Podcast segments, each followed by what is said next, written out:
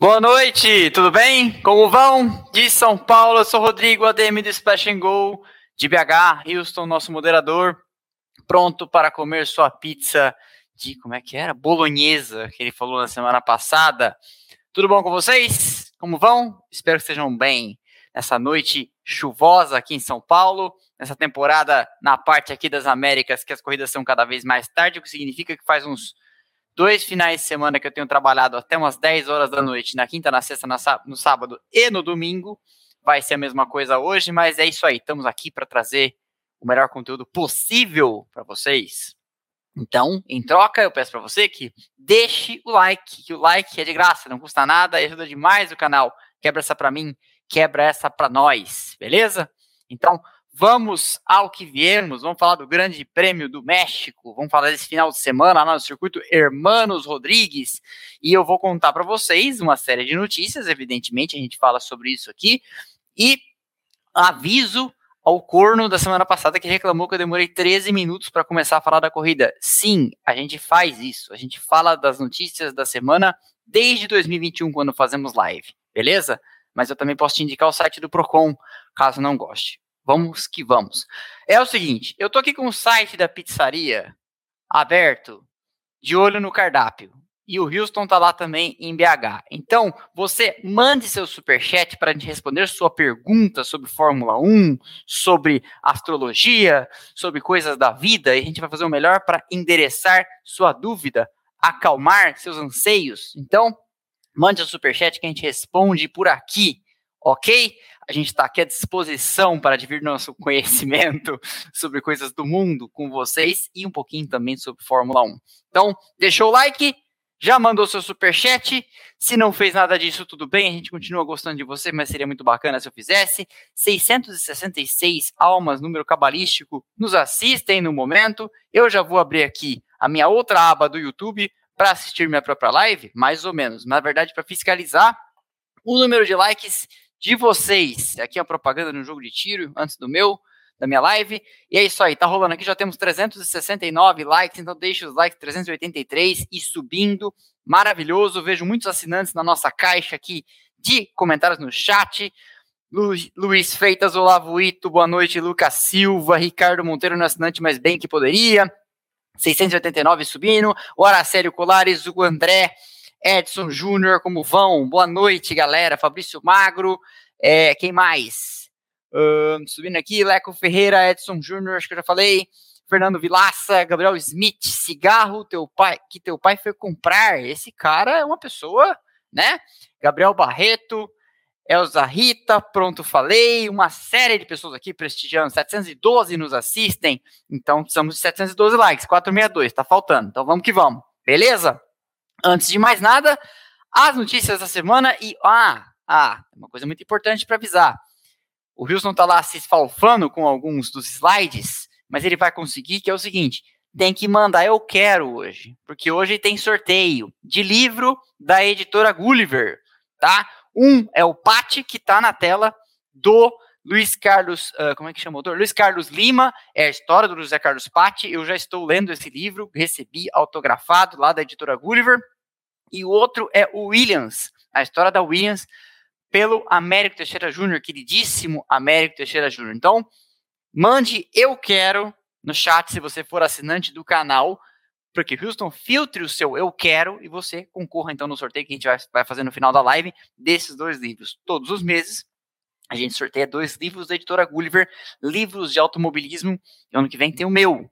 Está quase pronto. E aí sair, sairá também pela, pela queridíssima editora Gulliver. E aí, você manda eu quero, sendo assinante do canal, e você vai concorrer. O Dragon disse, Houston, que meu áudio está abafado. Será que tem alguma coisa aqui que eu posso fazer? Não tá abafado, não. Não tá abafado, não, Dragon. Segundo o Houston, sinto muito. Então, geral, vocês conseguem me ouvir, galera? Mande um salve aqui. Eu quero, já tem gente mandando eu quero. Se vocês conseguem ouvir, acho que vocês conseguem ouvir, porque vocês estão pedindo eu quero, né? é, boa noite. Próximo domingo a corrida será às 13h30. Será? Eu não vi a programação ainda do Grande Prêmio de São Paulo. Nosso amigo Renan Ribeiro manda sempre para mim a programação na segunda, na terça, para eu já postar na quinta. eu posto na quinta, que é para não dar tempo de vocês é, esquecerem. Tem gente que posta na segunda, eu acho segunda muito longe da corrida de domingo, então eu deixo para postar na quinta, porque a quinta já é antes de começar aí os, as, as, os vídeos da semana, a programação, então quinta de manhã normalmente eu posto. Não sei o horário ainda do Grande Prêmio de São Paulo, poderia saber. Vamos até olhar no site da Fórmula 1, porque disso vai depender muita coisa no nosso final de semana, não é verdade? Talvez, de repente, com sorte, essa live na semana que vem nem será daqui, desse estúdio. Mas eu não posso adiantar nada. É, Racing, Brasil. Uh, a corrida é às duas da tarde. É, o amigo que falou aí que era a, às 13h30, tá? Ah, o treino livre 11h30, classificação às 3 porque é um final de semana de sprint. Sprint shootout às 11 3 e meia da tarde do sábado a sprint e às duas o Grande Prêmio de São Paulo. Tá? Esta é a programação. Informou ADM do Splash and Go. Então, dale. Manda eu quero para concorrer esses dois livros, ok? E já estão chegando nossos superchats para pedirmos a nossa. O que foi, Houston? É? Que bom. Isso é maravilhoso.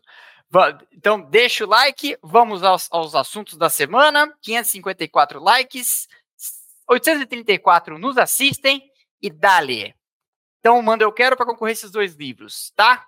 Aproveitando, então, vamos para o noticiário. Max Verstappen chegou aí, vocês viram os vídeos de quinta e de sexta-feira, acompanhado de seguranças e andou com seguranças na cidade do México o final de semana todo, depois de alguns umas vaias lá em Austin, de alguns, é, alguma aspereza nas redes sociais. Essa galera que é muito importante, pessoas famosas, eles têm inteligência de segurança, né? Então, assim, o pessoal que cuida deles monitora as redes sociais, segue as menções ao nome, etc. Então, eles costumam se antecipar a ameaças. A gente já viu entrevistas com pessoas aqui do Brasil, inclusive importantes, falando isso. Ah, eu não tenho só segurança, eu tenho inteligência e segurança. Então, o Verstappen chegou é, ao México com, com segurança providenciada aí pela equipe Red Bull. Essa foi uma das notícias do final de semana. E a Kelly Piquet, sua namorada, inclusive, recebeu aí umas ameaças de morte é, depois de alguns comentários dela sobre a guerra lá na questão Palestina e Israel, o confronto que está rolando aí já faz quase um mês, né? Rolou também, então, uma, uma ameaça de morte. Dito feito esse registro, eu quero falar de uma notícia muito interessante que eu vi no Instagram do Fábio Seixas. Não tive tempo de falar aqui nos nossos vídeos de quinta, de sexta e de sábado, mas quero conversar com vocês e já estou encomendando um livro que acho que todo mundo deveria ler, chamado, e alguém já falou na caixa do, no, no grupo de WhatsApp do canal, The Piranha Club, Clube das Piranhas, que é um livro escrito por um autor comentando sobre como é o mini clube de donos de equipe da Fórmula 1, que é o Clube das Piranhas, né? É, o é, que, que acontece? Segundo o Fábio Seixas, no, no Instagram dele tá lá o post para vocês olharem, a Fórmula 1 está tentando de toda forma barrar a entrada dos Andretti. Até aí zero novidade. Vocês sabem disso, a gente fala aqui direto, superchat, responde perguntas sobre isso, já fiz vídeo comentando e tal. Acontece que o que acontece, que acontece que, que o que acontece, né? Acontece que a questão é, existe lá aquele valor de barreira que no papel é 200 milhões de dólares, a Andretti não quer pagar. A essa altura, as equipes da Fórmula 1 já acham que 200 milhões de dólares é pouco e impuseram também que para pular essa barreira de 200 milhões de dólares, que eles acham já a essa altura é pouco, talvez devesse ser 700, 800 milhões de dólares, também haveria aí uma forma de driblar isso que dependeria da equipe trazer algo que somasse para a Fórmula 1. Leia-se uma grande fabricante. Os Andretti souberam jogar o jogo político e, fiz, e, fizeram isso muito bem. Foram lá e trouxeram ninguém menos que a General Motors, de braço dado com eles, com a bandeira da Cadillac. Ponto para os Andretti. Agora, depois de conduzido o processo seletivo etc., de repente, sai a informação que eu vi lá no Fábio Seixas de que a Fórmula 1 estaria tentando serrar o galho que une, né, serrar as amarras que unem Andretti e Cadillac GM, oferecendo para Cadillac GM outras equipes, que não a criação de uma décima primeira vaga. E aí eu estava refletindo sobre isso todo dia, pensando, a Fórmula 1 já conseguiu, em algumas oportunidades diferentes, azedar as coisas para ela nos Estados Unidos. E agora, pertencendo a um grupo americano, está mais uma vez manobrando para fazer algo que é completamente incompreensível para o americano médio. Você imagina para o senhor John Smith, que mora em Arkansas e tem uma caminhonetona e uma espingarda no banco de trás, como é que ele vai entender que esse bando de europeu chato, esse bando europeu de nariz empinado, vem aqui nos Estados Unidos e esnoba um sobrenome com a importância dos Andretti e esnoba uma montadora, uma fabricante com a importância da Cadillac, simplesmente porque sim. Os caras só querem competir. Então, o que a Fórmula 1 pede, eles vão lá e fazem. E agora tem essa história de que eles estão tentando, então, pelos bastidores, cerrar essa relação, essa, essa, essa aliança construída entre os Andretti e a Cadillac, oferecendo para eles outro grupo, outra equipe. No caso, eu fico pensando quem? Talvez a Haas, que pertence a americanos, talvez o Dorilton, que é dono da Williams, não sei, mas essa é a história. E aí, talvez até tenham conseguido trazer a Alpine para o lado é, Darth Vader da força, vamos dizer assim, porque você, viu, você viu, a gente viu aqui, a gente já comentou, já repercutiu os comentários de que a Alpine disse, ó, o acordo que eu tinha com os Andretti expirou porque Andretti não tem uma vaga, então não sei mais se vou fornecer motores para eles, né? E aí o Ben Sulaim foi a público, a gente falou que isso na live passada, dizendo, tem motores para eles sim, porque por regulamento quem tem menos, é, quem fornece para menos equipes é obrigado a fornecer para quem tiver sem motor. Então eu queria comentar isso com vocês, porque é realmente mais um, um movimento é, nesse jogo para lá de obscuro, de poder, de bastidores entre a Fórmula 1, entre os Andretti é, e aí ainda com a FIA em campo, né? Um jogo de pelo menos três times em campo trocando caneladas. Então, mas eu torço muito para a entrada dos Andretti, é um sobrenome interessante. Eu torço muito para a entrada da Cadillac e da GM, é uma baita de uma marca, é uma baita de uma bandeira, e parece que a gente aqui de fora pensa mais no bem da Fórmula 1 do que a própria né, Fórmula 1 e seus gestores, porque para mim está na cara que essa equipe com esse apoio de uma décima primeira vaga é mais do que justificável, mas parece que a, a, a, a gana dos caras de não dividir o bolo de jeito nenhum é bizarra, né? E some-se a isso aquelas histórias que a gente sabe de papai Stroll que supostamente estaria pensando em vender o time, né? Fundos árabes interessados em comprar e etc. Então, é realmente é, é, é de chocar o que rola e a gente fica aí só assistindo. Certo? Feito o registro, ontem tivemos uma surpreendente pole position da Ferrari. Nem a Ferrari entendeu, né? Essa é a verdade, nem a Ferrari entendeu o que estava acontecendo. Eles tiveram dificuldade nos treinos livres, tiveram dificuldade no Q1 e no Q2. Parecia que tanto Ferrari como Mercedes não tinham nada para oferecer. A Mercedes em classificação a gente já sabe, né? A Mercedes desde os tempos de domínio, a Mercedes de sexta e de sábado não era tudo isso, sempre crescia muito em corrida, tanto que o Verstappen chegou a fazer pole, o Ricardo chegou a fazer pole, o Vettel em 2017 e 2018 ofereceu alguma resistência, uma, alguma não, né, uma boa resistência, e em domingos a Mercedes crescia. Então, quando a Mercedes estava fazendo poles, é porque ela estava dominando tanto que o quanto ela crescia não era nem era necessário, porque ela já era grande o suficiente nos sábados. Mas enfim, Vimos, inclusive, hoje, mais uma vez, a, a Mercedes crescer muito na corrida. Mas a pole da Ferrari foi surpreendente. E o, até o desempenho do Leclerc, já, né, algumas corridas para trás, o Sainz vinha brilhando mais. E aí, dos Estados Unidos para cá, eu acho que o Leclerc deve ter recuperado uma confiança no carro. Alguma alteração veio um pouco mais para o seu lado que ele fez pole, apesar de não ter oferecido grande resistência na corrida ao Verstappen, na, na primeira curva o Verstappen já contornou na frente em Austin, mas ele fe... aconteceu a mesma coisa hoje, né? Mas ele fez pole e teve um bom desempenho no sábado. E aí, hoje na corrida, a gente viu a largada como foi. Verstappen parte muito forte, as duas Ferraris não. Pérez veio por fora, tracionou muito bem e tentou fazer alguma coisa que o próprio Verstappen fez em 2021. Lembra? Em 2021, o Bottas estava na posição onde hoje estava o Leclerc, o, o, Hamilton na posição onde hoje está o Verstappen, e o Verstappen veio por fora, nessa posição aqui em que veio o Pérez, arrumou uma avenida ali. Só que contornar por fora é complicado, né? E naquela ocasião, o Bottas recuou para o Hamilton controlar contornar a curva brigando com o Verstappen. E ali, do lado de dentro, estava o Verstappen brigando com o Leclerc. Ali ninguém era companheiro de ninguém, a não ser o Pérez, né? Mas o companheiro do Pérez não vai jamais aliviar para o Pérez. E aí que aconteceu? Tivemos contato na primeira curva. Lembrei daquela ocasião em que o Barrichello foi parar fora da pista no Grande Prêmio do Brasil no final da reta oposta, lembra? Na primeira volta, trepou na traseira da Williams do Ralf Schumacher, foi parar lá fora e depois Uma outra Williams foi é, atingida por Verstappen, no caso, o pai. Montoya liderando a corrida, né, Bram? Nesse mesmo final de semana, as duas Williams abalroadas por trás no Brasil, que fez que na prova seguinte em San Marino eles aparecessem com a asa traseira nos treinos livres escrito Keep Your Distance na, no flap traseiro. Lembra disso? Enfim.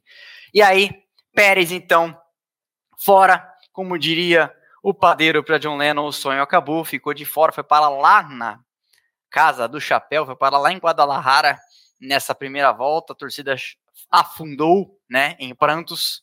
E aí realmente foi, assim, eu achei eu achei, ele tinha, eu entendi o que ele queria fazer, né? O problema é que ele foi mirim. E o Tsunoda fez algo parecido aí depois, né? Cortar a curva muito cedo quando quem tem, quem tá por dentro, né?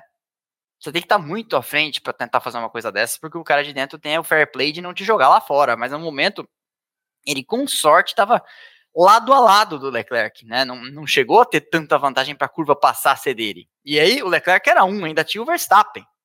Então, foi realmente um lance, na minha opinião, precipitado. O Pérez parecia sem norte depois da na entrevista na, na F1 TV apareceu, não sei se apareceu na Band, mas Pérez parecia bastante emocionalmente chacoalhado no final de semana que o Daniel Ricardo brilhou, né? eu já falei, eu soltei um shorts hoje cedo que eu falei, não, vamos ter que falar isso antes da corrida. O Ricardo classificou uma AlphaTauri em quarto lugar. Veja bem, um carro, não vi a pontuação ainda como ficou, um carro que era décimo no campeonato de construtores até aqui.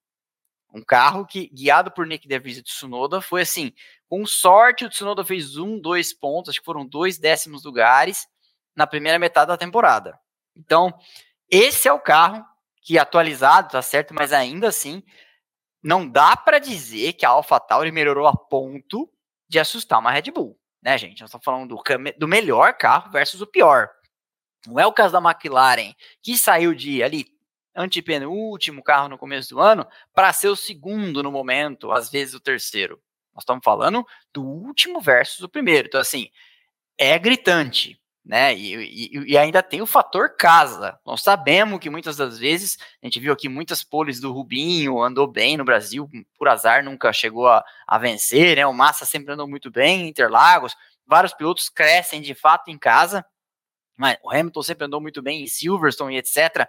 Mas se o fator casa estava em campo, imagina sem o fator casa, né? Porque o, o Pérez tomar na classificação do Ricardo e fazer o que fez na largada, eu acho que fica evidente o quão emocionalmente chacoalhado ele estava na corrida de hoje. Meu Deus do céu, que se quer segurar o emprego, e até fiz uma brincadeira na bandeira vermelha, falei, peraí, então pode trocar tudo?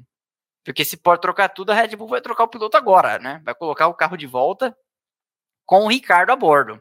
É, esse Daniel Ricardo, esse Daniel Ricardo é o Daniel Ricardo de 2020 e 2019, que fazia o que fazia com o carro limitado da Renault em 2017, 2018, 2016 na Red Bull, né?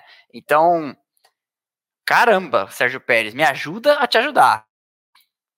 Mas enfim, essa é a história. Prosseguindo, Verstappen então abriu uma saudável diferença ali na volta 15, a diferença estava em 4.8 já, eu tinha anotado aqui, é, e, e, foi abrindo né, uma, uma, uma, margem tranquila. Na quinta volta a gente teve aquele safety car virtual com a end plate do, do, da Ferrari do Leclerc que saiu voando.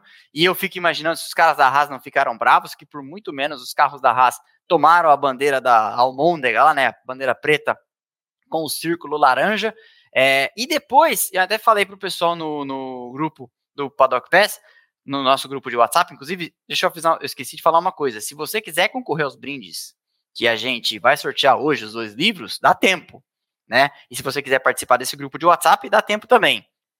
Então, clique no botão aderir, ou seja membro, torne-se membro, grita eu quero aí na caixa de comentários que o Houston vai filtrar e dá tempo de concorrer. Mas tá falando isso para a galera do plano Paddock Fest durante a corrida. Não deram a bandeira para o Leclerc, e aí aparece para ele que o incidente vai ser investigado depois da corrida. Mas que sacanagem, a direção de prova tá com a cabeça onde? Dá a bandeira, o cara para e troca a asa. Ou não dá a bandeira, tá tudo certo. Não vai ser investigado depois da corrida. Vai fazer o quê? Vai dar uma multa financeira? Essas coisas têm que ser resolvidas durante a prova. Ou avise, ó, já avisa da multa durante a corrida. Porque a gente fica sabendo, porque imagina você é um torcedor do Leclerc. O Leclerc chegou em terceiro. Uau, bacana. Aí, de repente, vem alguma coisa e muda o resultado. É um saco. Como é que vai explicar pro seu John Smith lá do Arkansas com a sua espingarda, sua caminhonete, que de repente essa categoria de europeu frufru mudou de repente o resultado da corrida de novo. De novo. Semana passada, eu nem discuto. Semana passada a gente estava aqui fazendo a live e estava rolando notícia assim que eu encerrei a live. Saiu alguém até falou: Ih, a DM vai ter que voltar com a live. Não ia voltar com a live, tava pedindo a pizza, né? Mas na semana passada tivemos a desclassificação de Leclerc e de Hamilton depois da prova. Beleza, não tem que discutir. Regulamento técnico gastou demais a prancha, tá fora do, do tá fora da medida, desclassifica e acabou. Tanto que alguém perguntou assim, mas nossa, mas qual que é, como é que é o controle disso? O controle disso é bem rígido até. Eu até falei aqui, gravei uns shorts hoje para soltar durante essa semana sobre como é feito o escrutínio, como é feito o controle das peças. As peças têm código de barra e etc. Código de barra, eu falei? Código de barra e etc. Mas é, tem uma série de coisas, tem sensores, tem câmeras. O, o delegado técnico da FIA que pediu para olhar o carro do Leclerc e do, do, Hamilton na semana passada, provavelmente viu imagens e dava para ver até no board o carro do Hamilton fazendo tch, tch, tch, pegando no, no asfalto, né? Então ele falou: quer saber? Melhor olhar esses carros aí, que eram os carros que mais batiam, né? E o Verstappen até veio em defesa e falou: é, até falei aqui sobre isso.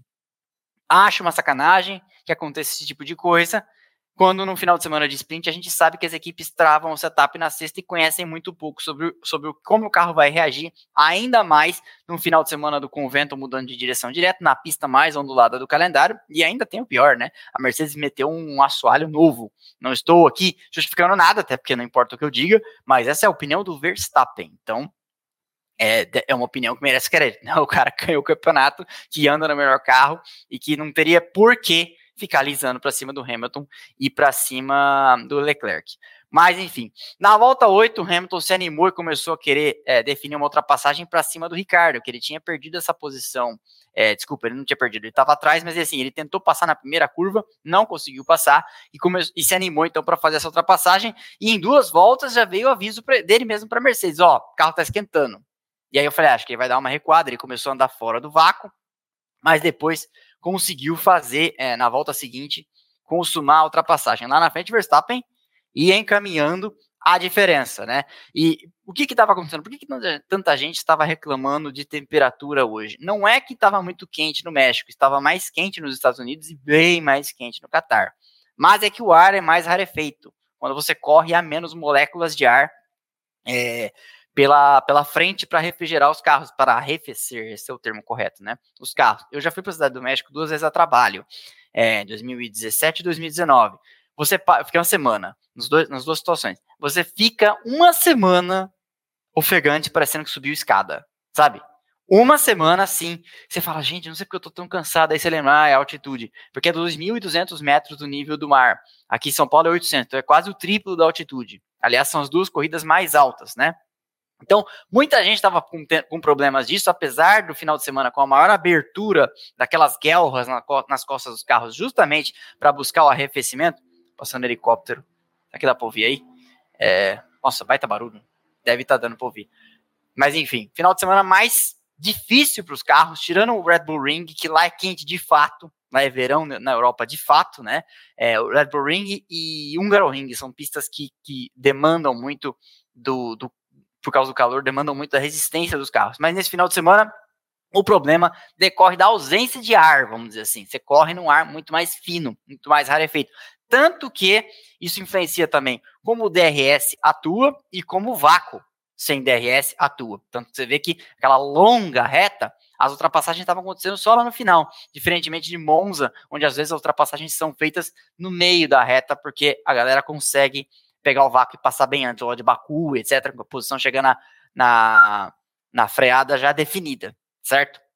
Mas enfim, foi isso. O Hamilton conseguiu passar o Ricardo pela quarta posição. E para tentar algo diferente lá atrás, quem vinha lá atrás, no caso Norris, fez um pit stop, porque ele também estava andando atrás de alguém, também estava superaquecendo, falou: quer saber? Para o calço pneus que me tiram desse tráfego e vou tentar uma estratégia diferente, consigo andar mais rápido e sem tanto problema de temperatura. E aí, como eu falei na volta é, 15, o Verstappen já tinha 4,3 de diferença para o Leclerc, que não parecia capaz de oferecer nenhuma ameaça. E nesse momento, o Leclerc tinha três de diferença para o Sainz e o Hamilton, depois que passou o Ricardo, acho que era dois e meio do Sainz, conseguiu rapidinho encurtar, chegou no Sainz, mas não conseguia fazer a ultrapassagem. E nesse, nesse recorte de tempo, você olhava para trás, estava lá o Huckenberg segurando muito bem o oitavo e segurando também uma fila de gente atrás dele. Todos também pensando, talvez a gente deva fazer aqui uma estratégia de dar um undercut comprido para sair da traseira da, da Haas, né, porque o carro da Haas é bem mais lento, para conseguir fazer a nossa corrida em outro lugar. Mas, às vezes, eu falei sobre isso já no vídeo das estratégias, acho válido dizer, também falei isso para a galera no grupo, a respeito das estratégias, quando começaram a falar, pô, a Mercedes botou o Hamilton de médios, a Williams botou o álbum de médios também. Então, na hora da bandeira vermelha, o Hamilton já tinha parado, o álbum já tinha parado, todo mundo já tinha parado praticamente, acho que faltava, não, é, o álbum já tinha parado, mas ele tinha parado sob safety car. Imediatamente antes da bandeira vermelha, tivemos o safety car. Antes desse safety car, o álbum não tinha parado, acho que o Ocon não tinha parado, eram três ou quatro. Mas a galera da frente praticamente todo tinha parado já. E o Hamilton tinha colocado pneus duros para até o final. A equipe passa o final de semana inteiro planejando a corrida. Então, assim, a própria Red Bull não andou de pneu pneus duros na sexta para ter pneus duros à disposição nesse final de semana, desculpa, nesse domingo. E aí o que, que acontece? Quando voltou da bandeira vermelha, a Williams já tinha gasto os pneus duros, mesmo que por poucas voltas, com o álbum sob safety car. Preferiu, porque era uma largada parada, sair de médios, porque é ruim tracionar de pneus duros, né? E aí o que, que aconteceu? eles não tinham mais o que fazer. Ou eles colocavam o álbum com novos médios e depois, talvez, dependendo da diferença que ele abrisse, tentariam calçar macios novos, que era o que tinha à disposição, ou tentar fazer durar até o final. Foi o que fizeram. Por quê? Porque não valia a pena calçar macios, porque iam perder um monte de posição que não ia dar tempo de recuperar. Especialmente reforçado pelo fato, como eu falei, que o vácuo DRS nessa pista com o ar tão rarefeito não estava fazendo tanta diferença assim. Então, eu sempre peço calma antes de sair cornetando as equipes. Porque a galera que estava presa atrás do Huckenberg também, sempre tem que fazer a conta. Gasly, Albon, Joe, esses caras estavam atrás do Huckenberg pensando, também se eu paro, eu volto atrás do Sargent, sei lá. E a Williams está andando o que está andando em reta nesse final de semana. Aí eu não consigo passar o cara. Aí a corrida vai pro saco.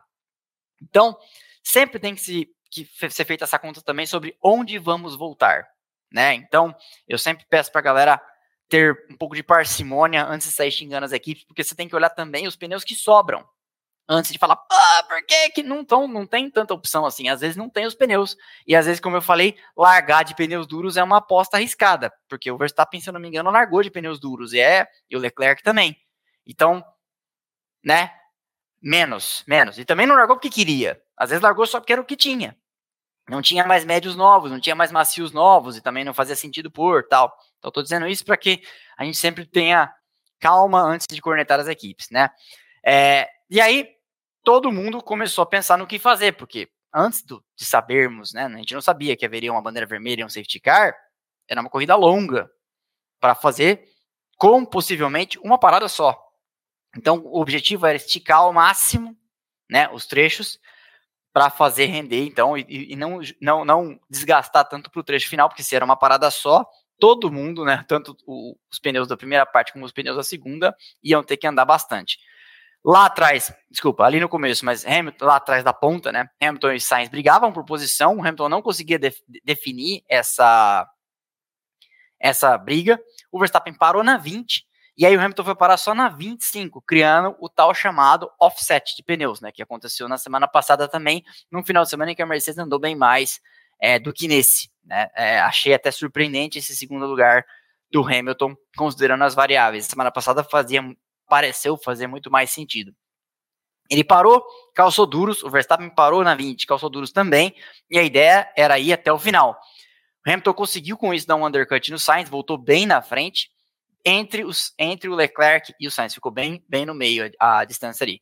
E aí era hora então de ver como que os pneus iam ser administrados. Ricardo seguia conseguindo se, se segurar na quinta posição, o que eu repito, é um resultado digno de nota, né? Andou na corrida inteira ali na frente, deu calor no, no Russell no final, é, vendeu caro a posição para McLaren, que são carros muito superiores, né? E foi se segurando muito bem. O Sainz parou na 31, o Leclerc na volta seguinte, e na 33 apareceu uma bandeira amarela. E aí, o que, que é aquilo? De repente, corta para o Magnussen, estampado no muro, né? Uma belíssima panca. Eu já tenho, eu tenho um slide aqui disso para vocês.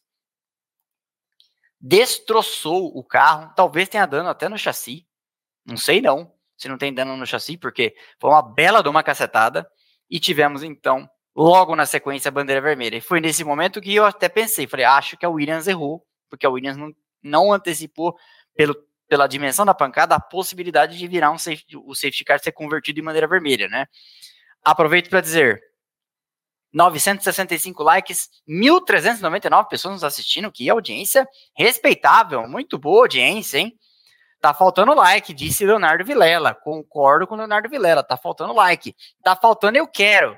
Tem assinante gritando eu quero aí, Houston? Porque eu quero, porque vamos sortear livros no final da live para os nossos assinantes. Você falou alguma coisa? Beleza. E de fato, o Struntus, Struntus tá dizendo aqui, foi uma quebra bizarra da suspensão. De fato, porque você vê que ele estava contornando aqueles S de alta e de repente o carro aponta de maneira repentina, inesperada para fora, né? A frente aponta para fora, porque se a, se a traseira apontasse para fora, você fala, ah, exagerou, pegou na zebra, desestabilizou o carro, carregou muita velocidade, mas não. De repente, pareceu que desconectou o controle do videogame, né? E foi para fora, deu uma gloriosa estampada, como eu falei, esse tipo de cacetada às vezes compromete o chassi, com certeza a Haas vai ter que olhar aí com aqueles raios-x que eles têm para entender se não estragou, e, e, é, um, é um período apertado de tempo, porque semana que vem, a essa altura, já teremos tido a corrida em São Paulo, então é, é um final de semana que você não quer que esse tipo de coisa aconteça. Corrigindo, você nunca quer que isso aconteça, né? Mas enfim, vocês entenderam. É mais difícil logisticamente resolver isso, porque aí é aquela coisa, eles têm aquele chassi adicional desmontado, mas é aquela coisa, daqui para frente, se o Huckenberg ou o Magnussen fizer alguma lambança na sexta ou no sábado no Brasil, não corre. Um dos carros não vai correr, né? Não vai ter chassi para os dois, porque um pode ser que tenha já ficado inutilizado. Bandeira vermelha, então, todo mundo parou. E como eu falei, a Williams porque o que acontece? Você ganha um pit stop de graça sobre safety car. Então a Williams pensou, vamos parar o álbum agora. E nisso a Williams pensou bem, falou, vamos saltar para frente, porque aí agora a gente para numa situação de corrida de velocidade reduzida, neutralizada, enquanto todo mundo parou na corrida sob bandeira verde. Então, de repente, a gente pode até, em vez de brigar pelo oitavo, pelo nono, brigar pelo quinto, pelo sexto. Só que o que aconteceu é que eles foram, talvez precipitados, porque era, era visível que era uma grande cacetada, né? De, tinha desarrumado as barreiras. Mas vai saber também se eles não estavam preocupados com o furo, preocupados com o pneu que vai abrir o bico a qualquer momento. Chamaram o Albon, pararam, ele voltou de médios, mas aí veio a bandeira vermelha, e a bandeira vermelha levou a uma relargada depois de uns 20 minutos, eu acho. Deu tempo de tomar até um iogurtezinho ali, que eu tava com fome, admito para vocês. Relargada, o Verstappen manteve a ponta, é, o Hamilton foi para cima do Leclerc, tentou passar de todo jeito, não conseguiu, e aí acabou ficando para depois essa perseguição. Mas não, acho que, acho que o objetivo dele era inclusive fazer valer os pneus macios, desculpa, os pneus médios e passar logo de cara, mas não conseguiu. Mais atrás, o Ricardo e o Russell brigaram por posição. O Russell levou a melhor na volta 38, o Hamilton entrou na zona de DRS do Leclerc, foi para cima, Leclerc se defendeu e ficou mais uma vez para a próxima. E o Tsunoda, cheguei a falar bem aqui do Tsunoda semana passada. Que eu falei que maduro, a equipe chamou ele no finalzinho para calçar pneus macios, fazer a volta mais rápida quando, quando ele tinha a décima posição, né? Porque depois com as desclassificações do Hamilton do Leclerc, ele subiu. E aí a décima virou oitava. Então, mas no momento era um mais um da volta mais rápida. E aí depois foi quatro mais um, ele fez cinco, né? Aliás, que esse, é, é, é nos, nas duas últimas corridas, a AlphaTauri fez mais pontos do que o ano inteiro. Provavelmente, eu não vou lembrar agora da pontuação da AlphaTauri no ano passado, mas se bobear, mais do que boa parte do ano passado também. E aí, o Tsunoda pressionando o Piastri, e eu ainda falei no Twitter, será que o Tsunoda entendeu que tá todo mundo economizando, que ele não tem esse ritmo todo? Tá todo mundo preocupado com as temperaturas e fazer os pneus, os pneus durarem? Não deu muito, né? Não demorou muito, e deu no que deu. Ele tentou passar o, o, o, no final da reta, ele tinha mais velocidade, é verdade, ele brecou muito mais tarde, só que ele vacilou na hora de contornar. A lá, Sérgio Pérez jogou para dentro meio cedo, os dois carros se tocaram, ele foi parar lá na mesma casa do cacete onde o, onde o Pérez foi parar e jogou a corrida fora. E veja, aquele momento era uma oitava posição. Oitava posição são quatro pontos. Tá certo que a sétima são seis, mas Quatro pontos é mais pontos, se eu não estou enganado, não sou muito bom de fazer matemática ao vivo, mas quatro pontos não é mais ponto que zero ponto? Então, não me pareceu um bom negócio. Ficou xingando no rádio e etc. Mas que baita vacilo, né? Essa jogou fora. E de repente, ficamos então naquela. Será que as Mercedes com médios vão até o final? Que o Hamilton estava abrindo uma diferença pro, pro, o Hamilton estava vindo. Não, achei que tinha aberto um slide aqui. O Hamilton estava abrindo uma diferença para o Leclerc que depois eu falei: isso vai custar caro no final. Ou ele está pensando em parar. Se ele está pensando em parar, ele não está abrindo o suficiente. E aí é o Leclerc que está sendo esperto de, de, administrar os pneus e vai pegar ele no final. Porque eu falei: vai parar para macios? E aí foi, a corrida foi avançando, foi avançando, os dois Mercedes não paravam. De repente, o, o Russell começou a ser pressionado pelo, pelo Ricardo, e o Ricardo né, teve que ceder posição, teve que também é, economizar, tô com uma coceira no nariz, o Ricardo teve que é, economizar, tanto que o Norris veio vindo e inverteu posições com o Piastri, passou o Ricardo, passou, e aliás, duas lindas ultrapassagens do Norris, uma foi contra o Russell e uma foi contra o Ricardo, lindíssimas manobras, né, passou muito bem, mas a gente viu os, os caras economizando e os dois Mercedes indo, indo, indo, e iram, né, como já diria o, poeta de maneira adaptada, chegaram, foram até o final, e eu fiquei surpreso com o ritmo dos dois, especialmente no Hamilton, contra as Ferraris de pneus duros, né? Porque o Verstappen foi embora, isso é esperado, abriu 14 segundos na bandeirada, passou 13.8, na verdade, se eu não estou enganado, em cima do Hamilton, a gente já vai ver aqui nos, nos slides finais de, de resultados da corrida. Mas ele abriu diferença para o Leclerc, o Hamilton, e o Leclerc não pareceu ter ação. Então, assim, parece que de pneus duros a Ferrari é, teve que levar isso, né? É, Pérez vai ser chamado para o RH, disse aqui o Guilherme Augusto Garcia. Depois a gente vai falar bastante sobre o Sérgio Pérez. Mas foi isso, então fiquei surpreso com o ritmo de médios. Lá na frente, como eu falei, o Verstappen sumiu na frente, faturou mais uma, 16 vitória no ano, com chances concretas de vencer 20, né? Porque nós temos 22 corridas no ano, 20 não vai dar, 20, 19, né? Porque 22 corridas no ano, o Checo venceu duas, o Sainz venceu uma, ele tem chances concretas de levar aí 19 vitórias no ano. É uma, é uma belíssima marca, né? Já é recorde de, de vitórias é, na mesma, numa mesma temporada. É, Houston, temos os. Tá, tá tudo certo com os slides?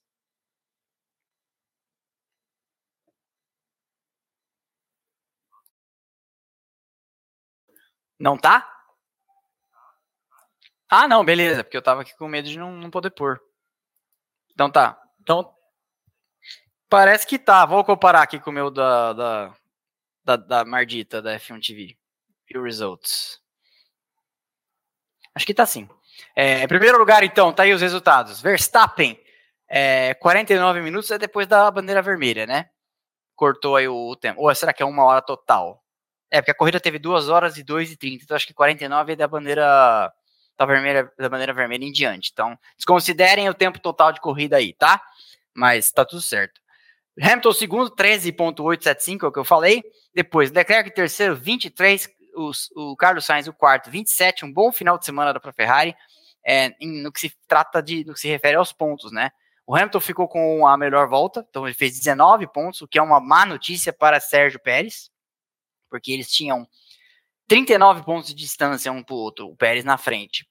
Então já tirou 19, sobrou 20, né? Sobrou 20 com três corridas, São Paulo, Las Vegas e Abu Dhabi, mais uma sprint. Então é perfeitamente ainda alcançável, mesmo com a desclassificação no Brasil. É, desculpa, mesmo com a desclassificação do Hamilton nos Estados Unidos, já estou fazendo previsões, já que o Hamilton vai ser desclassificado também, já pensou? Vamos falar que eu sou hater. Sou hater de todo mundo, dizem. É, 1.100 likes, 1446, um excelente número, por sinal, nos assiste. E eu acho, assim, tô sentindo o cheiro que a gente vai bater o recorde, que é de 2100 nosso, na live da semana que vem. Que o Grande Prêmio de São Paulo é para um canal que faz conteúdo de Fórmula 1, é o Natal do ano. É sempre a corrida que mais dá audiência, sempre mais bomba. É, sempre costuma ir muito bem o, o, o conteúdo. Então, vou continuando aqui. Lando Norris. O quinto, George Russell, o sexto, depois de uma bela briga entre eles, né? É, o décimo está com zero. Por que, que o décimo está com. Não, amigo, você está lendo a coluna do, da diferença. Não é? Não. Tá errado mesmo. Mas tudo bem, desconsidere. Vamos ver se o slide dos pontos está certo. Enquanto a gente vai falando aqui, o Houston vai conferindo. Que isso aqui, considerem, considerem que tirando o tempo total de corrida, o resto está certo. É, nós estamos falando aqui das diferenças ainda. Então, o Russell sexto, 41 segundos atrás, depois Ricardo, olha a diferença que o Ricardo passou do Russell na bandeirada. Na, na última volta ele ainda chegou a abrir o DRS para cima da Mercedes. Então, assim, é, eu estou empolgado com o Ricardo. Pô, me deixa empolgar com alguma coisa, já que o campeonato está decidido há, tanto tempo, já que Mercedes e Ferrari não conseguem oferecer resistência, já que a Aston Martin foi de Americanas e já era. Vamos ficar pelo menos empolgado com o que sobrou, né? Então, Ricardo, eu estou empolgado com ele. E que coisa curiosa, eu não saberia dizer quando foi a última vez que eu vi dois australianos pontuando na Fórmula 1 na mesma corrida. Faz tempo, hein? Daniel Ricardo, ou não? Porque o Brandon Hartley, também, além de não pontuar, ele era neozelandês. Então eu acho que faz tempo que a gente não vê mesmo. Então, Daniel Ricardo, aí, sétimo, depois Oscar Piastri, oitavo, Alexander Albon, mais pontos para a Williams. Ele ali tem tá, tá errado também, porque ele deveria ter dois. E o Esteban com décimo. Depois, décimo primeiro, Gasly. Décimo segundo para Tsunoda. Que vacilo, que vacilo. Porque acho que pelo menos na frente do Albon iria chegar. Então a AlphaTauri talvez fizesse um sétimo e oitavo. Não vejo por que ter sido diferente isso, porque o Albon também teve que ir se segurando para concluir a corrida, né? Depois, 13 terceiro para Huckenberg, 14 quarto para Bottas. Um bom final, um final de semana que começou bem para Alfa Romeo e acabou mal, né? Ela levou os dois carros ao Q3, fez nono e décimo com Bottas e Joe, e aí fica com os dois carros fora da zona de pontos, né? E ruim para a Haas também, que o Huckenberg andou a corrida inteira na zona de pontos também, sai com zero pontos. Então, Bottas 14, Joe 15, depois Sargent 16, e aí essa galera já não concluiu. Sargent, Stroll, Alonso, Double DNF para as Aston Martin, que draga, hein? Kevin Magnussen e Sérgio Pérez, esses os que não concluíram. No caso do Magnussen, uma bela de uma senhora, de uma baita, de uma big, de uma cacetada. É... Você quer dar um check aí no, slide ou posso já, já... Tenha fé? A definição de fé é a gente acreditar naquilo que a gente não pode ver, né? É, vamos lá. Max Verstappen, 491 pontos, o dobro mais 11 do Pérez, que tem 240. Ah lá, o Hamilton. Ah, ah é isso. O Hamilton marcou. Então tá, tá errado essa diferença também, né? Ah, é verdade. Tinha 39, marcou 19, então tem 20, tá certo. 240 a 220. Aí, Carlos Sainz, 183. Fernando Alonso, 183. Quem diria que isso ia acontecer, né? Que o Sainz ia passar o Alonso. O Alonso já, é, já vai ficando muito mais para. Né, já ficou, né? O Alonso e o Hamilton tinham ali uma briga para quem ver quem era o vice, porque o Pérez parecia muito mal. Nesse momento, o Pérez continua parecendo muito mal, mas a briga é acho que ficou resumida ao Hamilton, porque o Sainz também está longe do Hamilton, nós somos 37 do Hamilton, mas ele, o Sainz passou o Alonso. Para começo de ano que a Ferrari teve versus da Aston Martin, a Aston Martin fez seis pódios, né, com, com o Alonso no começo da temporada, acho que foi isso, salvo engano. E que coisa curiosa, que fase, né, como, como, que situação. Nesse momento, é perfeitamente possível que o Norris passe o Alonso. 14 pontos de diferença apenas, né? Então é não é, não é exagero supor que isso pode acontecer em algum momento. Então, o Norris tem 169, o Leclerc 163, também é, vai se consolidando aí, já não tem mais tantas corridas assim para ele alcançar o Carlos Sainz. Carlos Sainz, que ainda não anunciou renovação com a Ferrari, falou sobre contrato, até falei sobre isso no vídeo de quinta, e tem toda a moral do mundo para pedir um aumento de salário, né? Porque a conversa que corre é que o Sainz não ganha a mesma coisa que o Leclerc que o Leclerc, né, por ser o Leclerc, os, os italianos morrem de paixão por ele, etc., o Leclerc ganha mais. Então agora o, o Sainz tem um excelente argumento para pedir um aumento salarial. Vamos combinar, né? O, o, o Sainz não encanta, não levanta a torcida italiana, mas é um cara muito inteligente. Falei isso para um amigo meu essa semana, um amigo meu cinegrafista. A gente foi fazer as imagens na Interlagos. Amanhã saiu o vídeo. E eu falei para ele: não, mas o Sainz, ele não gosta do Sainz. Abraço pro Tavinho, meu amigo, mas que é que foi produzir o vídeo comigo lá, mas ele não gosta do Sainz. Eu falei, cara, mas o Sainz é um cara muito inteligente. Temos que dar uma a colher de chá. E, enfim, Sainz então, quarto, Alonso quinto, aí Lando Norris sexto, Leclerc sétimo, Russell o oitavo, 151 pontos. É, alguém disse no, no plano Paddock Pass que em algum canal previram que o Russell ia meter 70-30 no Hamilton. Eu imagino que seja pontos, 70-30 é, pontos, né? Não foi nem assim ano passado. Imagina nesse ano. O Russell, o Russell está bem abaixo do que ele foi no ano passado, neste momento. Piastri é o nono, com 87. Metade dos pontos do Norris também. Piastri vem tendo um bom ano, mas o noviciado às vezes cobra seu preço, né? Então ele tem 80, 87 pontos. Tá bem atrás do, do, do, Norris. Depois, Gasly 56, Stroll 53, Ocon 45. Eu também não botava uma fé, falei na semana passada que o Gasly ia ficar na frente do Ocon e vai se estabelecendo como talvez um, um líder numa equipe que ninguém quer liderar, que é a Alpine. Depois, então, Ocon 45, Albon 27. Que trabalho vem fazendo esse cara? Eu acho que ele pontuou, se eu não me engano, em oito provas nesse ano, mais uma sprint. Se eu não estiver enganado, mas acho que foi isso. 13 terceiro, 27 pontos, todos os pontos da Williams. Depois, Bottas com 10, Huckenberg com 9. E aí, é, Tsunoda com 8. Vacilou de não marcar pontos hoje. Ricardo com 6. Joe com 6 também. Magnussen 3. Lawson 1. E Logan Sargent, que eu, nunca, eu não estava preparado para falar isso. Logan Sargent 1.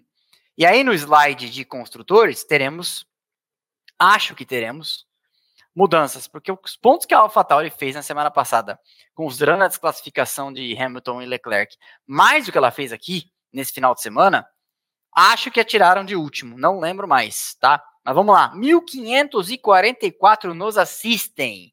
Dá tempo de você concorrer aos dois livros da editora Gulliver, que eu vou colocar aqui na tela para vocês enquanto explico. Dá tempo de vocês concorrerem. Hoje a gente sorteia dois livros, toda semana aqui a gente sorteia alguma coisa.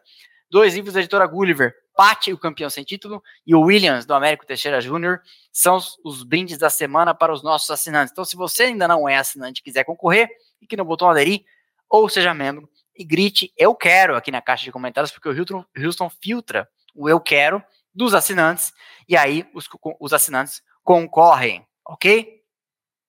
É, da, ó, Luiz Freitas está falando. Dá like, cornos. Deixa o like. Deixa o like para a gente disseminar a live por aí. 1539. Um bom, excelente número. E 1.300 likes. Então, dá tempo ainda de vocês concorrerem. Só assinar o canal que o Houston vai fazer a passada de régua daqui a pouco para a gente sortear para vocês. Deixa eu ir lá. Ah, devia ter tirado do ar, né? Mas tá bom, tudo bem. Ninguém viu. Faz de conta que vocês não viram. Vamos ao campeonato de construtores a parte que eu mais gosto. Mercedes. Olha o luneta que ela toma na Red Bull. A Red Bull tem 731 pontos. A Mercedes tem 371. São 360 de distância. É ponto para Tedel. Eu acho que se somar a Ferrari, é isso aí. Se somar a Ferrari. É, tô, tô falando sério? Será que eu tô falando sério? Não, não, acho que eu tô. Não, tá certo. Que é 360 de desvantagem. Se somar a Ferrari com a Mercedes, não dá a Red Bull de pontos, certo? Porque se a diferença é 360, a Ferrari tem 341, ainda ia sobrar 11 de distância. Esse é o tamanho do abismo construído pelo senhor Adrian Newey com o seu carro, o RB19, pilotado pelo Verstappen com maestria. Então, 731, 371 para a Mercedes. A Mercedes não está assim muito tranquila nessa distância com a Ferrari, não. São só 22 pontos. Ainda dá. Ainda dá para a Ferrari. 349 para a Ferrari. O que não dá mais, eu acho, é para a Ferrari ser alcançada pela Aston Martin. A Ferrari vem pontuando bem. Em algum momento, eu acho que essa. Falei besteira. O que não dá mais é para a Ferrari ser alcançada pela McLaren. Eu falei Aston Martin, né? Acho que eu falei. É, porque em algum momento isso foi possível. Estava no horizonte. Mas a Ferrari deu uma ribada de Monza para cá, lembra? De Monza para cá, a Ferrari deu uma ribada, começou a marcar pontos, hoje pontuou com os dois, pontuou bem, pontuou na frente de uma das Mercedes, então é uma é um avanço razoável da Ferrari no meio da temporada. Vamos ver o que eles têm para oferecer o ano que vem. 300, 256 é, contra 236 da Aston Martin tem a McLaren, já abriu 20, passou na semana passada, já abriu 20 e vai indo embora. Eu estou intrigado para saber se essa virada de chave para o ano que vem, que todo mundo supõe que Aston Martin deu, vai pagar dividendos. Porque se eles, porque se eles começarem um ano abaixo do que começaram nesse ano, eu não dou três ou quatro corridas para o Alonso começar com a sua com, costumeira, com a sua emblemática rispidez no rádio, para dirigida para os coleguinhas, pobres engenheiros que, que, que o atendem, né, do outro lado da linha. Aí tem Alpine com 101, uma luneta também tomando da Aston Martin, mas também abre uma luneta para Williams, está naquela terra de ninguém ali de sexta, não alcança e não é alcançada por mais ninguém. A Williams tem 28, tem 12 de vantagem para a Alfa Romeo, acho que se, se garante ali numa situação mais confortável. E surpreendentemente, oi. Tá, erra tá errado, né? Hum, é isso. Você, você tem certeza? Nossa, que meleca. Dá, dá pra fazer de novo ou não? Tá, o Houston vai fazer de novo esse slide aqui, que na parte mais interessante tá errado. Ele vai arrumar, tá? É, perdão, o que que acontece? Quando a gente, a gente tem um, um, um software que gera os resultados, tá? Ainda mais quando as corridas acabam ali 11, meia-noite. Ele gera nosso, nesse, esse nosso layoutzinho aqui, que é nosso, que o Houston desenvolveu e tal. Quando a corrida acaba em cima, o software demora para processar, porque ele, precisa, ele bebe na fonte lá principal. Quando a corrida em cima, a corrida acabou 7 e 5 da noite, acho que foi isso, por causa da bandeira vermelha, etc., a gente faz na mão. Mas, né, acontece, faz parte. É, deu uma confusãozinha aqui, ele tá arrumando o slide pra gente, ok? Enquanto isso, deixa eu conferir os likes, como estão. Nós temos 1.400, muito bom, o número melhorou já, tá bem mais perto dos 1.538 que nos assistem. Right? Muito bom. Enquanto isso, deixa eu ver se eu acho aqui um, Deixa eu pegar uma, alguma pergunta de vocês para responder. Vou exibindo aqui o superchat. Cheguei primeiro, estava descansando. Estava descansado, disse o Silas. Muito bom. Temos um novo membro aqui. Oi. Fala. Ah, tá pronto. Ivan Guimarães, eu já ia dar um salve aqui para o novo membro. Bem-vindo, Ivan Guimarães. Já, o Ivan Guimarães, você já gritou eu quero? Você tem que gritar eu quero para concorrer, tá? Eu não vi. Tô, tô, tô te avisando para não chorar depois. Beleza? Então tá aqui, ó. Agora sim, a Williams tem os seus 28 pontos, depois a AlphaTauri, como eu falei para vocês, 16, marcou uma bacia de pontos em, em cota, né, em, no Circuito das Américas, em Austin e agora no México. Uma baita de uma pontuação, só que tem melhores resultados do que a Alfa Romeo, que catou pontos iguais, 16 também, mas posição de chegada inferiores. Esse é um critério de desempate, né? E depois, pobre Haas, que marcou bons pontos no começo do ano, já escorregou para a última posição. E isso é preocupante, porque quando você está ali, como eu falo sempre, quando você está ali na galera do fundão, um, dois, três pontos, é a mesma coisa que 20 pontos entre McLaren e, e Aston Martin, por exemplo. Né? Essa é uma diferença razoável. Então, é, a, a Haas vai ter que suar a camisa, talvez esses quatro pontos sejam até mais, do que os 20, 22 que separam Mercedes e Ferrari ou McLaren e Aston Martin, porque é assim, né?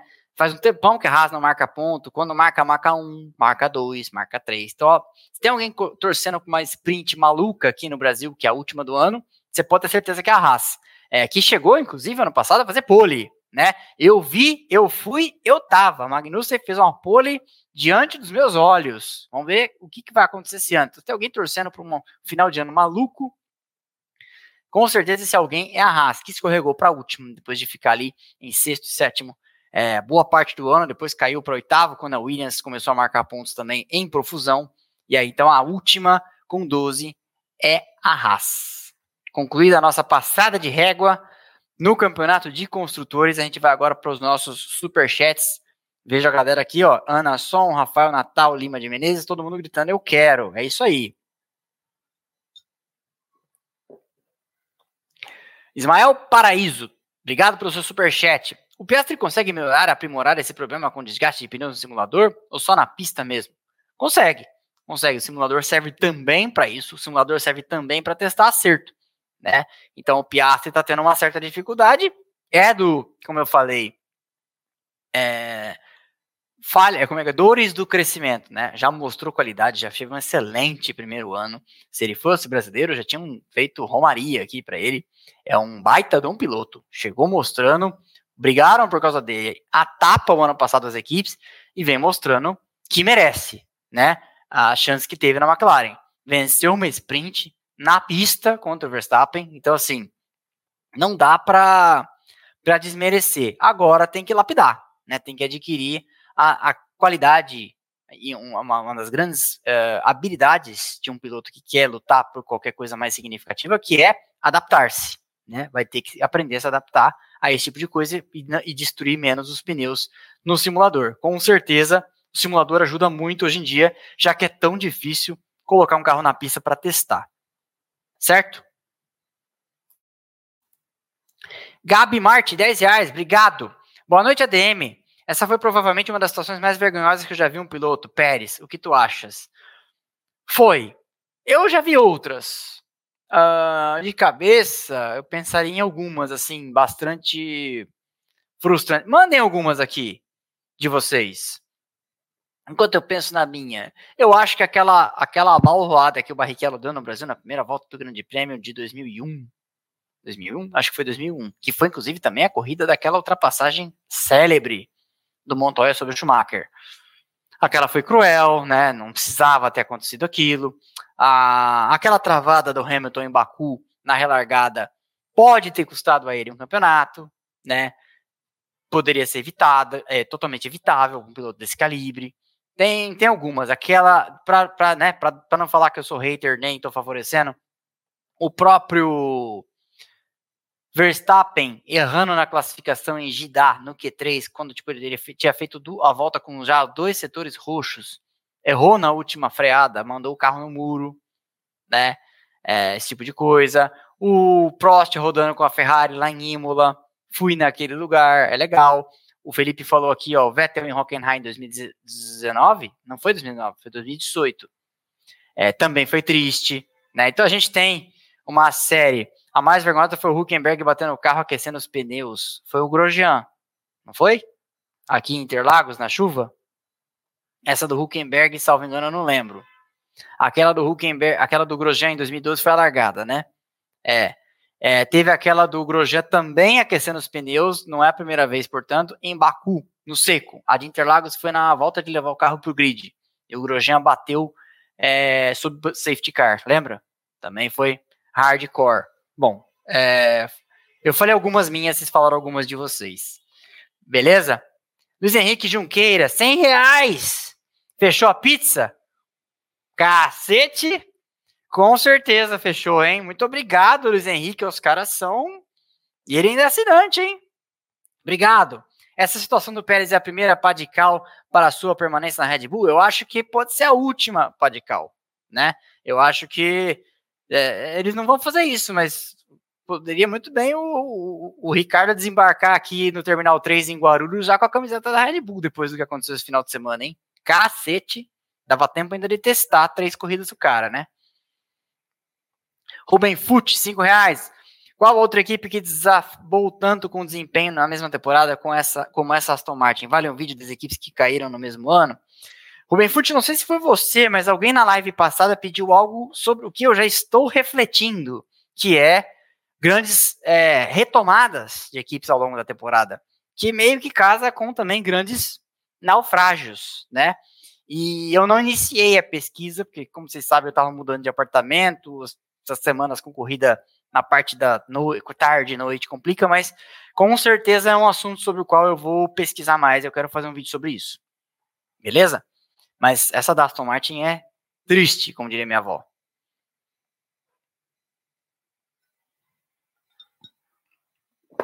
Ivan Guimarães, 10 reais. ADM, a diferença do Pérez do Vespa permanece entre dois décimos e meio de segundo. Não, né? Na classificação, o Verstappen enfiou meio segundo várias vezes. Mas talvez em ritmo de corrida se esteja falando. Com o desenvolvimento, vários pilotos pro, provaram, povoaram esse espaço. Você acha que a Red Bull, que se a Red Bull. É, teve aquele que eu falei no vídeo de três décimos, né? É, mas nesse final de semana em específico, acho que o Pérez estava meio fora do prumo, ele meteu meio segundo. É, você acha que se a Red Bull priorizasse o Pérez, ele estaria na frente? Não. Não. Não existe isso. Tá? É, o, o Verstappen está em outra categoria de pilotos. Outra categoria de pilotos. Ele está na categoria dos maiores da história. Certo? O Pérez não. O Pérez é um excelente piloto como foram Mark Webber, Rubens Barrichello, Felipe Massa, uh, Berger, etc. Um dos excelentes desses aí ganha, ganhou corrida, já fez pole, já teve dia que bateu nesse ano, inclusive, o Verstappen, é, fair and square, né? Mas a verdade é que na normalidade das coisas, 90% das vezes o Verstappen vai ganhar. E 90% das vezes ganhar é muita coisa.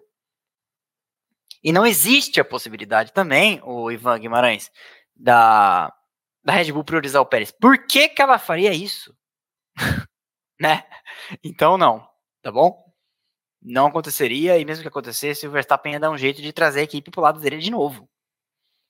Já que ofereceu serviços astrológicos, faz a leitura da borra de café para o Sérgio Pérez e Sunoda por especial obsequio. É o Samu realmente triste. Obrigado pelo seu superchat de 25 reais. Vamos, vamos, vamos pela pizza aqui. É, Wilson, já, já decidiu o seu sabor?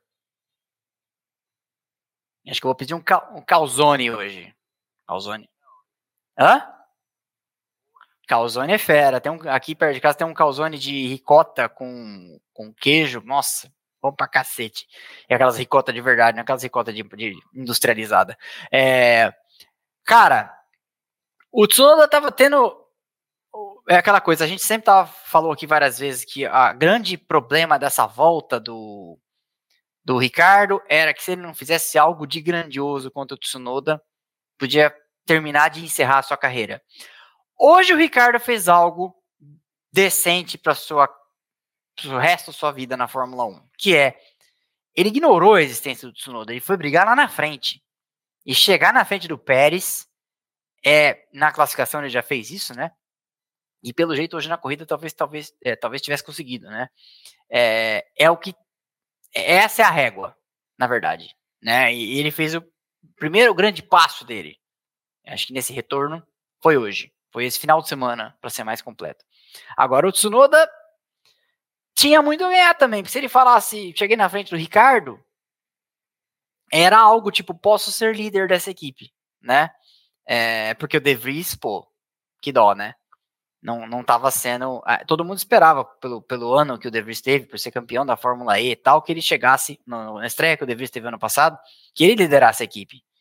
E aí o Tsunoda firmou-se contra o De Vries, mas aí isso não mostrou-se um grande parâmetro. Aí vem o Ricardo e assim que teve propriamente um final de semana para se preparar, foi lá e fez o que fez, né? Então, tá triste a leitura da borra de café do Sérgio Pérez e do Tsunoda.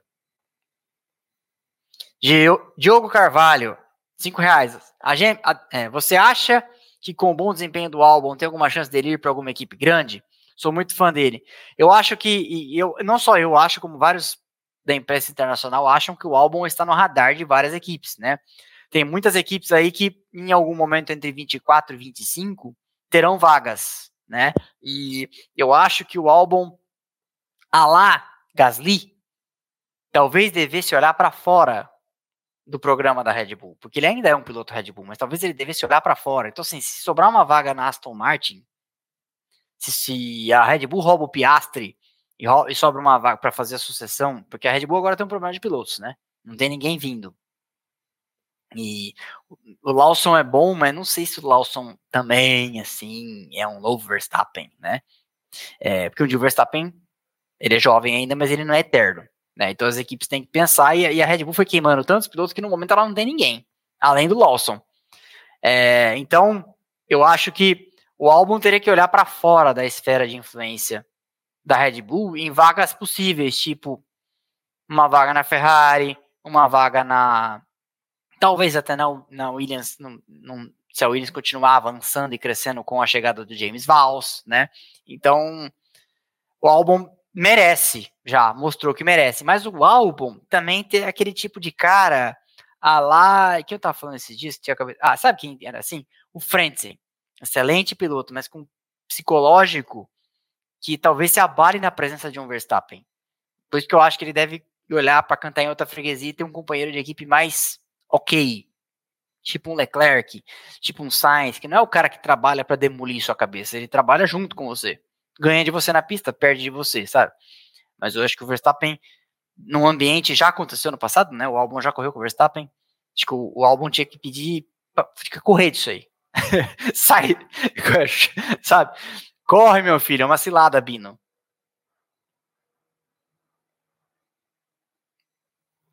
Galvão MGS. ADM, a Mercedes chegou em P2, hoje prova que ela fez mais limonada com menos limões e que o Han é muito mais piloto que o Russ ainda. Qual su sua opinião sobre? Sim, é apenas o terceiro final de semana do ano que a Mercedes aparenta ter o segundo carro do grid. Nesse final de semana ela andou bem, mas ela não classificou bem, né? Final de semana passado também pareceu que era o caso, mas aí teve a desclassificação. É, e ainda assim a Mercedes é vice, vice no campeonato de construtores, né? A Aston Martin em dado momento teve claramente vantagem, a Ferrari em dado momento teve claramente vantagem, as duas que, que eu acabei de citar claramente tiveram vantagem sobre a Mercedes em alguns momentos, as duas ao mesmo tempo, e ainda assim a Mercedes vai lá e consegue fazer mais limonada. Então, assim, sim, eu falo aqui, no momento, a organização capaz de vencer a Red Bull em algum momento, em, algumas temporadas para frente, parece ser só a Mercedes. No momento. Não sei o que o Fracer está fazendo internamente na Ferrari. Ferrari do meio do ano para cá deu uma melhorada. A Aston Martin tem o Dan Fallows que é o ex-número 2 do Adrian Newey. A gente não sabe o que ele vai aprontar para o ano que vem é, merece crédito. Já aprontou alguma coisa nesse ano. Né? Agora está na hora do Dan Fellows. Ele está passando justamente pelo momento em que o Adrian Newey passou quando ele estava na Leighton House em 1990. Com preocupações de será que eu sou um cara que só soube fazer um hit na carreira? Né? Tipo essas bandas que só fizeram sucesso. Dan Fellows agora vai passar por isso. Agora é a hora de fazer o segundo disco. Vamos ver se o cara é bom mesmo, sabe? Não, que ele é bom, ele é bom, né? Claro, mas assim, será que ele é bom contra os caras? Contra o Newey, contra o James Allison, que são os caras das outras equipes, né? Então, tá na hora de, de ver que, do que, que é feito o Dan Fellows. Mas sim, a Mercedes é uma organização capaz de fazer mais limonada que a Mercedes. É, desculpa. A Mercedes é uma organização capaz de fazer mais limonada que a Ferrari. Isso já ficou evidente ao longo da história.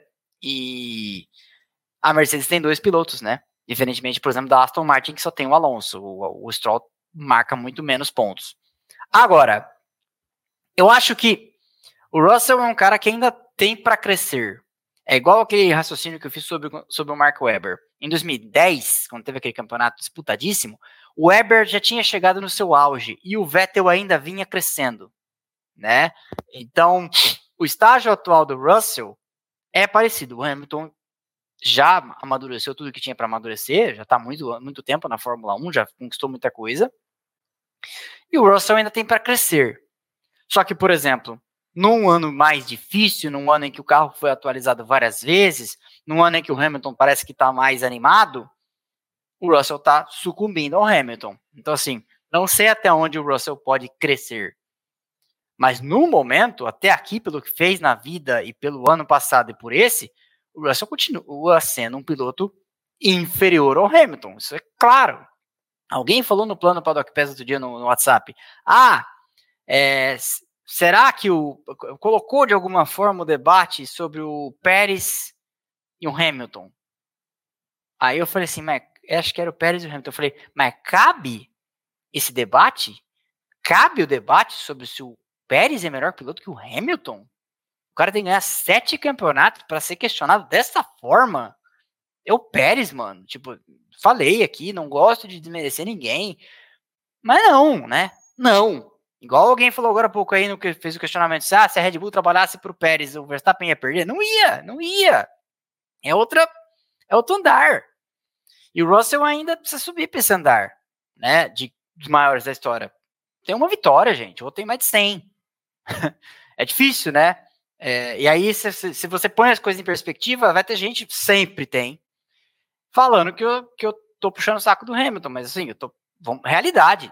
É, é, é, complexo, é complexa a, a, a, conversa com alguém que nega a curvatura da Terra. O cara ganhou sete campeonatos, mais de 100 vitórias, o outro ganhou uma. Ano passado fez mais pontos, mas também não foi uma lavada. Foi bem equilibrado. Acho que eu fiz, eu fiz a conta aqui na corrida. Falei, o Hamilton fez 87% dos pontos do Russell. Não é tão ruim assim. É, é, bem mais próximo do que um monte de diferenças que a gente está vendo aqui, inclusive. Né, o Piastri que todo mundo festeja tem metade dos pontos do Norris. Eu mesmo falei isso agora há pouco. Beleza? Obrigado, Galvão. Ah, Galvão MGS. Juro Mauro. Mas se a GM entrar, vou mostrar a luz de injeção acesa no volante durante a corrida? Se não for mostrar, melhor nem entrar. Você tem carro convertido, né, o Júlio Mauro? Eu tive um cadete convertido que ficava com a luz da, da injeção acesa a corrida inteira. Era sinal, inclusive, de que estava tudo bem. Obrigado pelo seu superchat. Caio Fantini, se bem que ninguém deve ter carro convertido hoje em dia, né? Tudo carro flex, né? Eu tive carro convertido porque na época não tinha flex. Meu, meu primeiro carro, um cadete. Caio Fantini, 10 reais, obrigado. Irmão, tu é foda, não consigo expressar num comentário quanto admiro o seu trabalho. Nossa, obrigado. Vou dormir feliz hoje. Mas fica aí o parabéns. Abração, meu parceiro. Obrigado, Caio Fantini. Palavras, aí, de vez em quando, nem, nem só de pedradas vive a caixa de comentários. Obrigado, Caio Fantini, que bacana. Vou até ler em voz alta aqui de novo depois, quando minha conja estiver brava comigo. Luiz Eduardo Guida Valmonte. Pérez pode passar no RH hoje? Acho que nesse momento ele está lá já carimbando o TRCT, a rescisão, recebendo a guia para sacar o, o, fundo. Álvaro Santos, 5 reais. Norris fez chover após a bandeira vermelha. Se tivesse acertado no quali, seria o quinto pódio seguido. Provavelmente. Provavelmente, para tristeza do Leclerc, pelo menos, e talvez do Leclerc e do Hamilton. Mas sim. Uh, membro por sete meses. ADM, Tsunoda comeu arroz sagrado ou tá sentindo o Ricardo chegando por pressão e paixão? Com pressão e paixão. É, o Ricardo, como a gente falou, né? Tá jogando a continuidade da carreira. Então tem mais é que descer a lenha mesmo. E o Tsunoda é outro que já. É assim, ó. Pondo as coisas em perspectiva. Eu falei que, que, que o Russell ainda tem para crescer na carreira. Eu não vejo o Tsunoda crescendo mais. O Tsunoda tá ali, né? Chegou no seu auge. O Tsunoda é um cara que, no dia que ele tá com a cabeça boa, ele vai lá marcar ponto. Se der uma Red Bull na frente do Tsunoda, ele vai tomar um glorioso cacete do Verstappen. E aí você vai ter saudade do Pérez. Então temos que colocar as coisas no seu devido lugar, né? O Pérez está numa determinada categoria de pilotos ali. O Tsunoda não está. Mas o, o Pérez também não está na categoria de pilotos que está o Verstappen. Como não está, ainda que tenha por, por mostrar, o Russell não está na categoria de pilotos que está o Hamilton. Então, é tudo relativo, né? Então, o Tsunoda está sofrendo. Porque, de fato, o Ricardo é um piloto melhor que ele. É, ganhou oito provas, gente. Né? Várias delas dividindo a equipe com o Verstappen. Então é isso, né? Várias delas, quase todas, né? Tirando uma. Rafael Bueno, lição do dia: Red Bull te dá asas. KK, Norris dando show. Exatamente. Grande corrida do Norris. Luiz Simões, 5 reais. Atualização da história do Russell só foi fogo de palha? É, mas é que os dois estrearam a assoalho nos Estados Unidos, não foi? Salvo engano. Eu não, eu não vi em lugar nenhum que a Mercedes correu só com o Hamilton. Se eu tivesse informação, manda aí pra gente que o Houston põe na tela, tá, o Luiz Simões. Mas já falei bastante aqui sobre o Russell, né? É, o seu superchat coincidiu com o assunto do, do, das outras vezes. Acho que até por isso que o Houston colocou na sequência. É, é isso. O, o, o, Russell é um excelente piloto. Vamos ver o que vai, vai continuar fazendo, né? Acho que a Mercedes tem uma opção nele para liderar o time. Mas, no momento, o líder é um Hamilton. Não adianta. Tem gente que não gosta, mas paciência, né? Porque as pessoas não gostam que eu vou falar mentira aqui. Guilherme Parro, 10,90. ADM, Pérez se equivale ao Irvine nos anos 90? É, tava naquele vídeo, né, dos, dos segundões. Eu acho que sim. É, o Irvine teve seus momentos também de brilho, quando é, é, aquela coisa, não existindo o Verstappen hoje, eu acho que o Pérez teria ganho mais corridas e, portanto, estaria aí como é segundo no campeonato até agora. E isto é o mínimo que o cara que tem o melhor carro do grid junto com o outro tem que fazer. E se, se for verdade a história de que a Red Bull falou que se ele perder o vice ele tá fora, não dá nem para culpar a Red Bull. Porque é verdade. Você tem o melhor carro do grid, você não vai ser segundo, né? Num campeonato em que os carros estão muito equivalentes, você não vai ser quarto? Né? Porque acho que é, é por aí. Então, sim, o, o, Guilherme, acho que, acho que é uma boa comparação. Sim. Guilherme Parro de novo, 27,90. Ó, o cara, mano. Obrigado. Quer assinar o canal, não? ADM, se você pudesse reformar o circuito, um circuito no BR para receber a Fórmula 1, para onde levaria sem ser São Paulo ou Rio? Goiânia, Brasília, Velo Park? Uh, eu vou ter que contrariar a, a regra que você me, me, me, me sugeriu, que é, se eu pudesse reformar um circuito hoje, conversei inclusive com o diretor de engenharia do circuito na semana na quinta-feira, eu reformaria Interlagos. Eu acrescentaria um trecho Interlagos no final da reta oposta, faria um S em subida de baixa velocidade ali, tipo uma bus stop, emendaria corretão, faria 3 e a 4, entraria na laranjinha estilo ferradura ao contrário. Isso aumentaria o tempo de volta nos 15 a 20 segundos do circuito, daria uma alternativa para Interlagos receber provas de endurance, porque Interlagos ficou curta. Né? Hoje Interlagos está curta. Interlagos a, prova, a volta está entre 1 e 10, 1 e 8, 1 e 10. E aí tem gente que tem dificuldade de entender que os carros de Fórmula 1 de hoje são mais rápidos, apesar deles fazerem menos barulhos, e de que nas imagens eles sacodem menos, né? Porque tem a bendita da câmera estabilizada. Mas aí você olha, a câmera no capacete sacode como sacudia antigamente. Mas os carros, a pole do Senna em 1991, 1.16.393. Pole do Magnussen no ano passado no molhado, 1.10. Precisa falar mais alguma coisa? Não sabe fazer conta? Né? Mas enfim, eu reformaria Interlagos para deixar o circuito maior.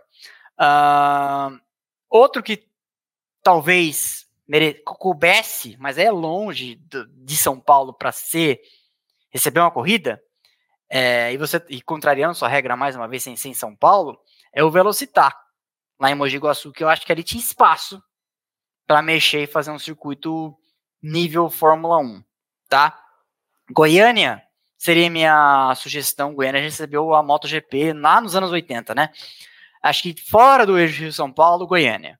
Acho que daria. Daria pra gente fazer alguma coisa também. Respondido? Obrigado. Igor Dominici, super sticker de 20 conto. Obrigado, Igor Dominici Mendonça. Vai ter pizza hoje, hein, Isaías? Houston. Sérgio Tadeu, 5 reais. Boa noite, tudo bem? Uma sugestão para live, se puder colocar um segundo vídeo em loop com alguns momentos? Não pode, tem perigo de copyright, cai a live, perde o canal, desmonetiza, não pode fazer isso. Já tentei fazer isso. Quando eu tinha aquele cenário, lembra, não sei se você estava aqui, Sérgio Tadeu, lá no começo, que tinha um cenário na outra residência que tinha um, uma TV aqui. Aí uma vez eu pus justamente esse vídeo em loop da, da Fórmula 1, passando no, no repetido. Botei o vídeo, deu strike. Aí eu tive que colar com o Photoshop um logo do Splash and Go para esconder. Todas as vezes quando eu fazia assim com a mão, a mão entrava atrás do arquivo e minha mão sumia, ficava assim. É, porque não pode, não pode, sinto muito. Já tive essa ideia já, mas não pode. Perde, desmonetiza, corre o risco de tomar strike, perder o canal. A gente faz aquilo que tudo que a gente pode no limite do regulamento, igual na Fórmula 1. Marcelo Faria Celoric, membro por 11 meses. Ainda parece que a Red Bull só é tão dominante por conta do Max. Sem ele, seria bem disputada essa temporada. Marcelo Faria Celoric, é, não concordo com você, tá? É, acho que esta é uma opinião querendo exagerar os méritos, com todo respeito. Acho que essa é uma opinião querendo exagerar os méritos do Verstappen. Estou acostumado, o canal recebe de 15 a 20 mil comentários por mês falando de Fórmula 1. E o que eu mais vejo, por mais que seja com viés tentando ser científico, etc., é: ah, eu Acho que a Red Bull não é tudo isso e o Verstappen tá fazendo chover. Aí o cara não gosta do Hamilton. Aí pega lá 2017, 2018, 2016. Ah, não! Esse carro da Mercedes e bibibi, bobobó, sabe?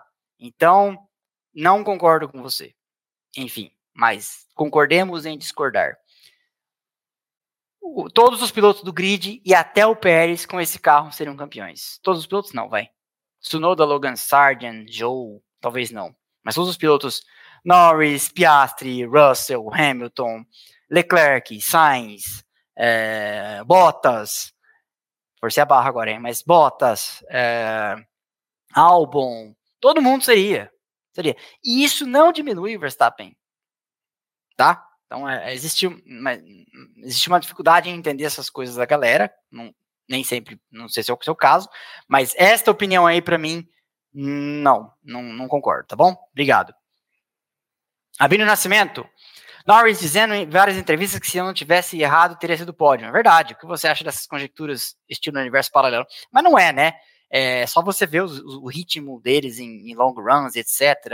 Ah, seria o terceiro, quarto pódio seguido do Norris, né? Então, concordo, concordo. Ele vacilou ontem na classificação. Acabou, Houston? Gessé Tavares, ADM, chefe da Red Bull, Ricardo de graça ou multa para trazer o Norris? No momento, Ricardo de graça. Para que, que eu vou colocar o Norris dentro do mesmo pasto do, do Verstappen, né? Para brigar dois touros, dois touros vermelhos, dois Red Bulls? Não. Ricardo de graça. Pode até continuar o Pérez também, tá? Tá lá marcando ponto, ganhamos construtores. Se, se o carro for desse mesmo nível, já era.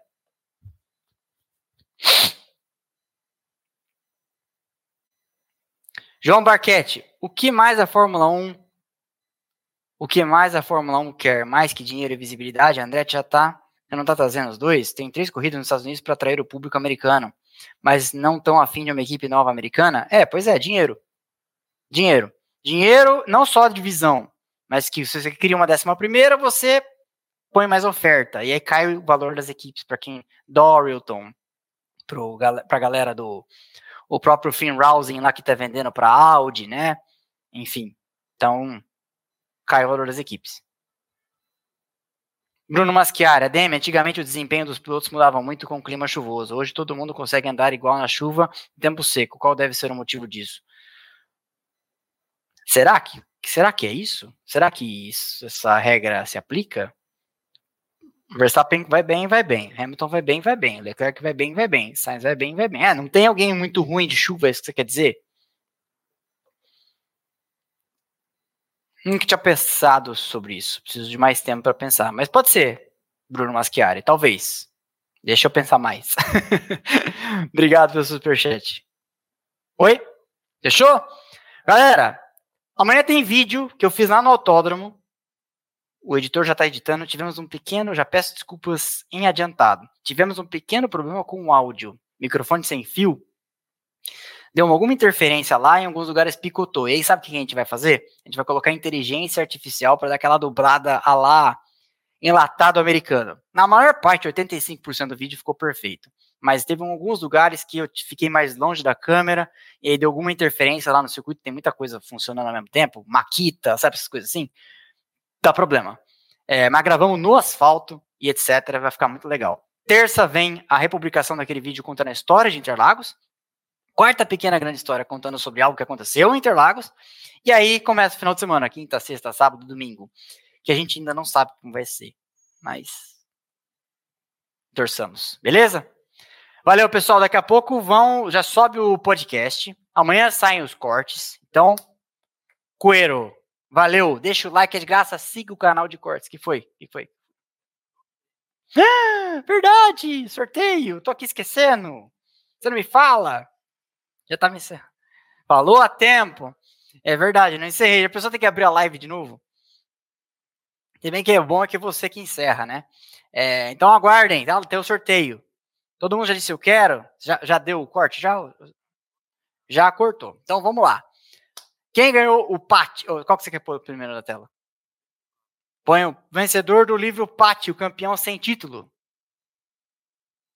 Vitor Teodoro levou Vitor Teodoro, Mande então seus contatos, seus, seus, seus endereços tal.